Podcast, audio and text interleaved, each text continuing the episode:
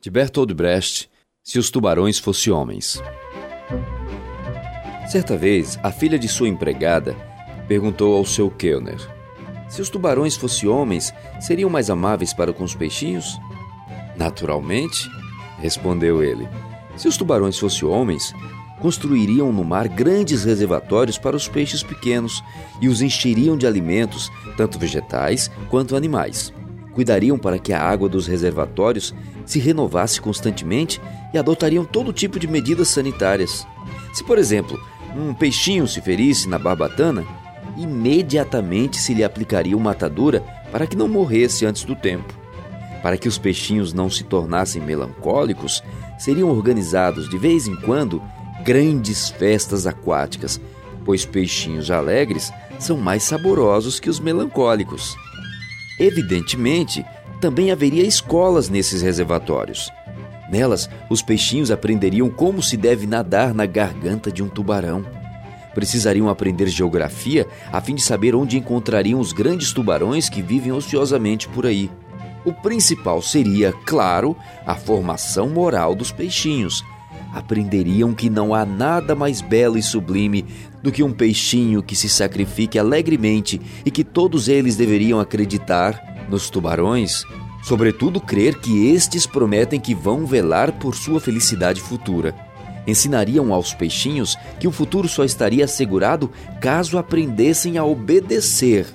Deveriam fugir de qualquer inclinação baixa, materialista, egoísta e marxista, e se vissem que em algum deles se manifestasse uma dessas tendências, os tubarões deveriam ser comunicados. Se os tubarões fossem homens, evidentemente, também fariam guerras uns aos outros para conquistar outros reservatórios e peixinhos estrangeiros.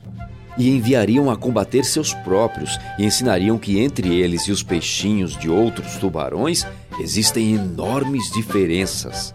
Pregariam que os peixinhos são mudos, como todo mundo sabe, mas calam-se em línguas completamente diferentes e por isso é impossível que se entendam cada peixinho que matasse na guerra uns tantos peixinhos inimigos, quer dizer, dos que calam em outra língua, receberia uma pequena condecoração de algas e lhe dariam o título de herói. Se os tubarões fossem homens, também teriam a sua arte, naturalmente. Havia quadros lindos representando os dentes dos tubarões com grande profusão de cores, e suas gargantas seriam como jardins onde se poderia brincar deliciosamente. Os teatros do fundo do mar mostrariam uma série de heróicos e valorosos peixinhos nadando com entusiasmo nas gargantas dos tubarões, e a música seria tão bela que, aos seus acordes e precedidos pela orquestra, os peixinhos se precipitariam, sonhadores, rumo às gargantas dos tubarões, absortos pelas ideias mais encantadoras. Também haveria uma religião se os tubarões fossem homens. Ela ensinaria que os peixinhos só começam a viver na barriga dos tubarões. Além disso, se os tubarões fossem homens, os peixinhos deixariam de ser iguais como são agora. Alguns obteriam cargos e ficariam por cima dos outros. Os que fossem um pouco maiores poderiam comer os menores. Isso seria muito agradável aos tubarões, que poderiam comer com mais frequência porções maiores.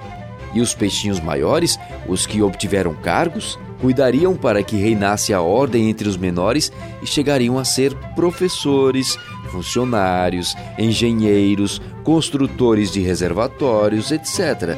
Enfim, somente se os tubarões fossem homens poderia existir uma civilização nos mares.